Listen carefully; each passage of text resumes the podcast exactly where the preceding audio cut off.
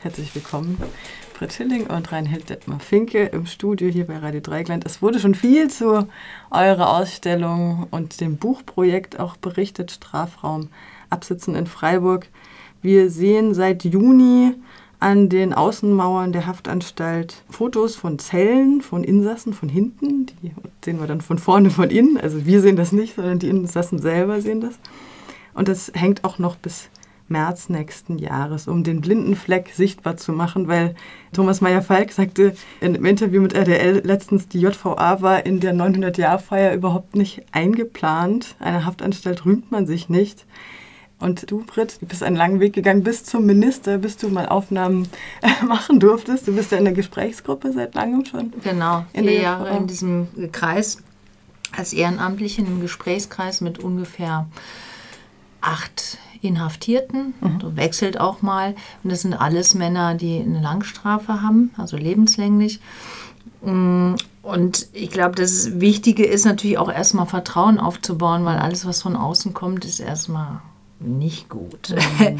Und das hat ganz gut geklappt und habe dann nach, weiß ich gar nicht mehr, nach zwei Jahren oder so oder anderthalb, äh, nachdem mir einer der Inhaftierten gesagt hat, dass er gerne schreibt und ganz viel Briefkontakte nach außen hat, und das haben übrigens äh, viele Inhaftierte, ähm, hatte ich so die Idee, wenn du gerne schreibst, dann lass uns mal probieren für eine Woche lang zu einer bestimmten Uhrzeit, da ihr einen sehr strukturierten Alltag dort habt.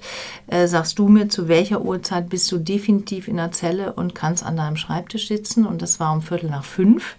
Und dann habe ich mir einen Wecker gestellt um Viertel nach fünf und äh, der Inhaftierte hat ähm, einen Text geschrieben. Also ich habe gesagt, das, was dir im Kopf ist, was du siehst, was du denkst, was du fühlst, ganz egal. Also völlig frei.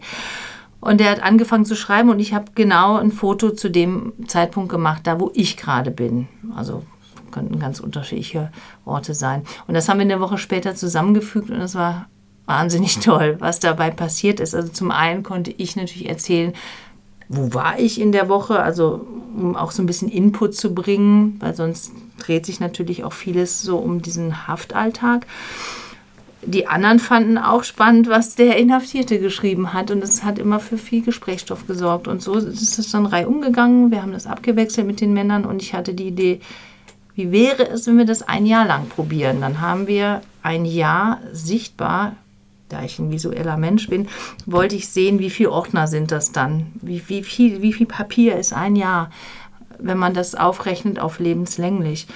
Hm, und das sind drei dicke Ordner geworden. Also wir haben es geschafft, ein Jahr lang. Sehr interessant. Und daraus, aus diesem Tagebuchprojekt, sind auch die Zitate extrahiert, die an der mhm. Außenmauer zwischen den ähm, Rückenaufnahmen. Das, was oft zitiert wird, ist, warte, bis mein Kaffee Wasser ja, heiß ich liebe diesen Satz, weil ich das selber nie tue. Vielleicht mal tun sollte. Thomas Meyer-Falk hat ähm, auf Indymedia geschrieben, Doktorat schreibt unter anderem für die Taz, problematisiert die Frage, ob Nationalitäten in der Medienberichterstattung zu Kriminalfällen von Relevanz sind und kritisiert, dass Ausländerkriminalität in Anführungsstrichen überdimensioniert häufig thematisiert wird. Gerade in der Black Lives Matter-Debatte ähm, haben wir in letzter Zeit auch viel über den War on Drugs und die Kriminalisierung von schwarzer Bevölkerung, Muslime und Musliminnen und People of Color gesprochen. Macht sich das nach eurer Beobachtung auch im Strafvollzug bemerkbar? So Quote Bio, Deutsch, Weiß, People of Color, schwarze Menschen? Sicherlich kann man in Freiburg das gar nicht so explizit feststellen, ne? weil ähm, es hier relativ wenig Inhaftierte gibt, die hm, People of Color sind. Mhm. Was interessant ist, es gibt ja in dem Buch auch ein Interview mit dem ehemaligen Leiter der JVA, mit dem Rösch der sagt, äh, dass es bei den äh, Inhaftierten immer so Wellen gibt. Das heißt, nach zum Beispiel Ende des äh, Bürgerkriegs in Jugoslawien gab es eine große Migrations- und Fluchtbewegung und dann gab es entsprechend Menschen in, in ganz schwierigen Situationen, die dann auch kriminell werden. So und die dann im Gefängnis landen in der JVA, die sprachlich, kulturell oft traumatisiert, also mit der ganzen Situation überfordert sind. Und das ist eine große Herausforderung gewesen für alle, die da arbeiten. Und äh, da ist die Anstalt gar nicht drauf vorbereitet. Immanent gedacht. Und das Gleiche war nach 2015. Ne? Dass er sagt, das sind so Wellen, die, die in unserem Alltag eigentlich nicht vorgesehen sind. Und da sind wir eben äh, auch mit anderen Kulturen äh, konfrontiert. Das können wir kaum bewältigen. Grundsätzlich ist natürlich die Situation so, da muss man dann vielleicht eher gucken, solange wir Schwarzfahren als Strafdelikt sehen, solange so etwas bei uns dazu führen kann, dass es nach dem Strafrecht geahndet wird und dass die Leute äh, eingeknastet werden, nur weil sie irgendwie mehrmals schwarz gefahren sind und die Kosten nicht begleichen konnten oder diese ganze Drogenthematik, diese Kriminalisierung von Drogen. Und das trifft dann genau Leute in, aus solchen Randregionen unserer Gesellschaft und eben ganz viele Leute auch, äh, ja, People of Color. Also das, das hängt dann alles miteinander zusammen. Aber für die JVA Freiburg können wir das jetzt, das müsstest du auch nochmal, du hast viel mehr dort. Aber ich würde das jetzt so erstmal nicht sagen, dass die diskriminiert werden innerhalb der Struktur oder? Innerhalb der Struktur, das ist schwer zu sagen. Aber ich würde schon sagen, dass es ein Ausschnitt der Gesellschaft ist da, also genauso wie draußen auch, ist es hm. da drin auch. Also hm.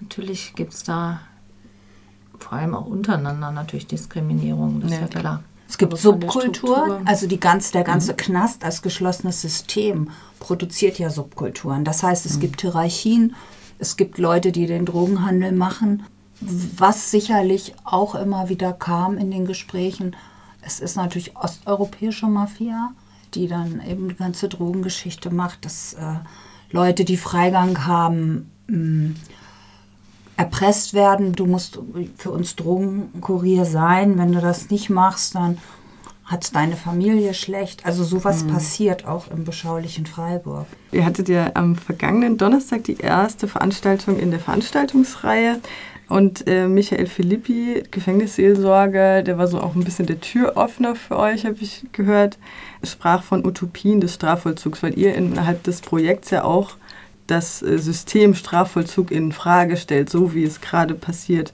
Was sind denn die Utopien? Darüber haben wir letzte Woche diskutiert und werden wir ja im Oktober nochmal diskutieren. Mhm. Das fängt ja erstmal damit an, dass man einmal systemimmanent guckt. Knäste sind grundsätzlich überfüllt. Die Mittel, die bereitgestellt werden, sind grundsätzlich nicht ausreichend, um Resozialisierung, was der Auftrag ist, zu gewährleisten.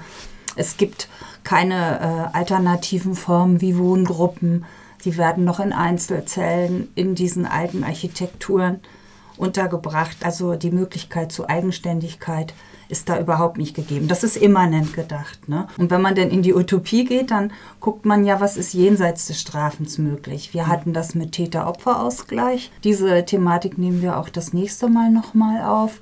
Dass es darum geht, eine Gesellschaft muss eigentlich viel mehr einbezogen werden, wenn darüber verhandelt wird, wie Menschen, die sich nicht an Regeln, die wir uns selbst gegeben haben, kann man auch wieder hinterfragen. Ja, aber wie gehen wir mit Menschen um, die sich nicht an diese Regeln halten? Dass das doch auch mehr noch in so einen innergesellschaftlichen Diskurs geht.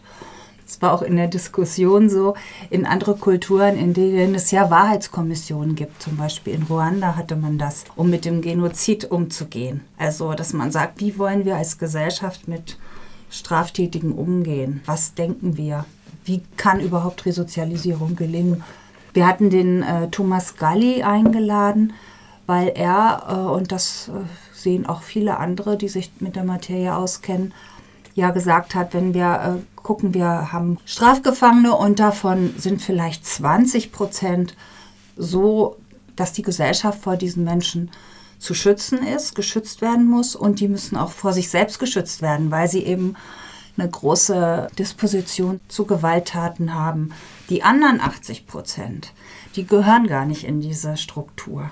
Und schon gar nicht gehören die zusammen in diese Struktur, weil die Struktur kriminalisiert und eigentlich so Täterbiografien fortschreibt. Und da machen wir auch nächstes Mal weiter. Da kommt auch ähm, jemand von der Anlaufstelle für Haftentlassene. Mhm. Es geht also auch darum, du hast das mal so schön gesagt, Britt, Täterarbeit, die Arbeit mit Tätern ist der beste Opferschutz.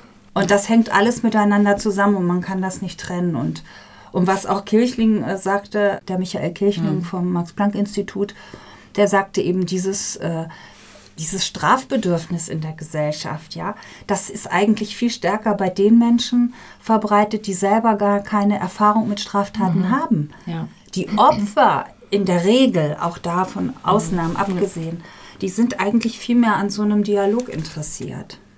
Schön, dass du das nochmal übersetzt hast, weil ich habe hier sein Zitat. Er hat das gesagt so, die wirklich punitiven Sanktionseinstellungen finden wir in der allgemeinen Bevölkerung bei Personen, die noch nie in Kontakt mit Kriminalität gekommen sind. Also die Täter gehören hinter Gitter eben bei Menschen, die einfach noch wenig Kontakt zur Kriminalisierung haben. Und ähm, Opfer haben differenzierte Bedürfnisse. Wir haben das ja auch gesehen jetzt ganz kürzlich beim Fackelwurfprozess in Ulm wo eine Mutter mit einem neun Monate alten Baby in einem Wohnwagen geschlafen hat und da wurde eine Fackel drauf geworfen. Sie hat sich gewünscht, dass die Angeklagten nicht ins Gefängnis gehen sollen. Bei dem sogenannten Dreisammord, in Anführungsstrichen, haben wir das auch gesehen. Die Eltern waren sehr, sehr versöhnlich. Ähm, habt ihr denn auch mit Opfern zu tun in eurer Arbeit? Wir haben jetzt ähm, in der nächsten Sitzung eine Vertreterin des Weißen Rings, die aber selber auch als Sozialarbeiterin vorher Täterarbeit gemacht hat und mhm. jetzt Vorsitzende des Jan Ehrenamt des Weißen Rings ist. Da gucken wir ja nochmal jenseits der Strafe. Wir gehen jetzt ja nochmal einen Schritt weiter, also um diese Utopie auszuleuchten. Und da wäre dann auch die Frage, was für eine Strafe wünschen sich Opfer? Sie bereitet das vor und befragt auch Opfer aus dem Beratungskontext.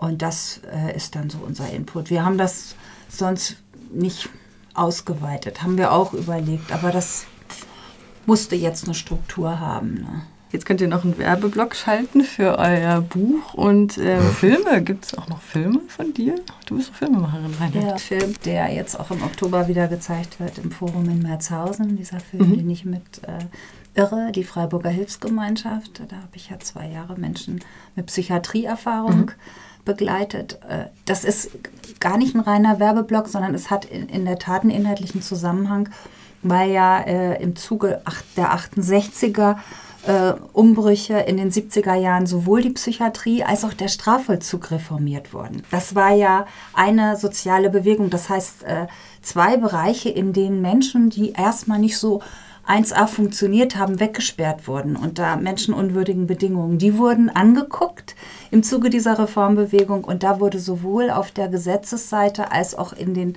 innerhalb der Strukturen sehr viel reformiert. Mhm. Von daher gibt es einen inhaltlichen Zusammenhang. Über Strafvollzug und Knast gibt es so viele gute Filme. Und da habe ich gedacht, das ist auch toll, was Brit gemacht hat. Das kann ich auch gar nicht toppen. Da ist das äh, Foto ist ein super Medium. Ich zitiere jetzt auch nochmal. Britt Schilling gelingt es mit nüchternen Aufnahmen Einblicke in die Gefängniszellen zu gewähren, wie sie sonst selten zu finden sind. Kann man so stehen lassen. Ja, am 21. Oktober ist die nächste Veranstaltung, die Zukunft des Strafens. Dort ist es gerade schon so ein bisschen angeteasert, Reinhild. Es gibt auch eine Führung durch die Ausstellung, aber wahrscheinlich kommt man nicht rein. Ne? Nee, das wollen immer alle, kommt man nicht rein. Das ist ja auch der Clou der Ausstellung, dass man nicht alles sieht, dass man weiß, dass auf der gegenüberliegenden Seite dieser Rückenansichten die Frontansichten sind und das sehen eben nur die Männer selber. Hm. Und das macht ja auch was mit denen. Und ich finde, das ist eben genau das, man nicht alles sehen kann. Es macht den Reiz eigentlich aus. Trotzdem wollen immer alle rein. Klar. ja, genau. Äh, Werbeblock schön und gut, aber die Veranstaltung ist schon eigentlich ausverkauft. Ja, für den 21. wir machen das so wie jetzt am 24. auch. Das wird einen Link geben, einen Mitschnitt, sogar Ton und Bild, sodass man das vollumfänglich auch selber zu Hause sich anschauen kann und äh, wir suchen aber noch nach einem größeren Raum. Von mhm. daher führen wir im Moment eine Warteliste. Da stehen dann auch schon einige Namen. Und im Januar machen wir vielleicht noch weiter mit den zwei Veranstaltungen, die uns im Mai und Juni ja wegen Corona ausgefallen sind. Mhm. Also da geht es auch um das Thema Freiheit und Sicherheit. Das ist natürlich so schön, ja. Also auch etwas brisant. Im Hinblick kann man auch auf die Stadtpolitik, die Sicherheitspolitik in Freiburg gucken. Sicher. Mit dem Knüppel jetzt. Vielleicht noch eine abschließende Frage. Ja, das, es geht um die Sichtbarmachung ne, bei eurem Projekt. Was, was wünscht ihr euch denn, dass das vielleicht einen Diskurs in der Gesellschaft anstößt? Genau, das ja. war eigentlich die mhm. Idee, dass man das sichtbar macht und nicht denkt, ja, aus den Augen, aus dem Sinn, die sind mhm. hinter der Mauer, interessiert mich nicht. Weil viele der Anwohner die ja auch vielleicht täglich da vorbeifahren, die hören ja auch, was hinter der Mauer ist. Und die, besonders die, also von denen kriegen wir wahnsinnig viel positives Feedback und sagen, ah, ist toll, dass wir jetzt mal was sehen eigentlich, was dahinter ist, mhm. wo wir jeden Tag dran vorbeifahren. Und ähm, das war ja auch diese Kombination auch mit der Reinheit zusammen zu sagen, okay, schön, wir machen das sichtbar, aber wir müssen dann eben diesen Diskurs auch ein bisschen mitbegleiten und das macht die Reinheit super. Machen wir zusammen mit ja, dem Buch genau. und den Veranstaltungen. Ja, und das Buch ist natürlich toll, weil es dann noch viel mehr Einblicke gibt, viel mehr also mhm. Details in diesen Mikrokosmen. Das war wirklich toll, da reinzugehen und zu sehen, was aus was für einfachen Dingen, die sich in Lebensumfeld schaffen. Also Papierblumen oder Verzierungen aus Papier um den Spiegel rum. Und das ist wahnsinnig, hat mich wahnsinnig berührt, muss ich ehrlich sagen. Ich bin sehr gespannt. Ja. Ja, also ein Werbeblock für das Buch können wir schon machen. Das kann man mhm. über im Buchhandel in Freiburg mhm. auch und auch bei der Freiburger Bürgerstiftung über unsere Homepage äh, strafraum-freiburg.de beziehen und das lohnt sich multiperspektivisch von, wird eben das Thema beleuchtet. Und noch von mir zur Motivation. Es sind ja in Deutschland vielleicht 65.000 Menschen, ja, in Freiburg 680, die dahinter Gittern leben. Und äh, es war in 80er Jahren das Thema, Reform. Und äh, das ging jetzt unter. Wir haben viele wichtige Probleme, auf die wir gucken. Das absorbiert unsere Kraft und deswegen, wie Britt sagte, weggeschlossen und nicht mehr drüber nachdenken. Und das geht natürlich nicht. Das macht ja auch was mit einem. Die kommen ja alle wieder raus. Und dann sind es unsere Nachbarn. Und mhm. deswegen sollen wir pfleglich mit den Menschen umgehen.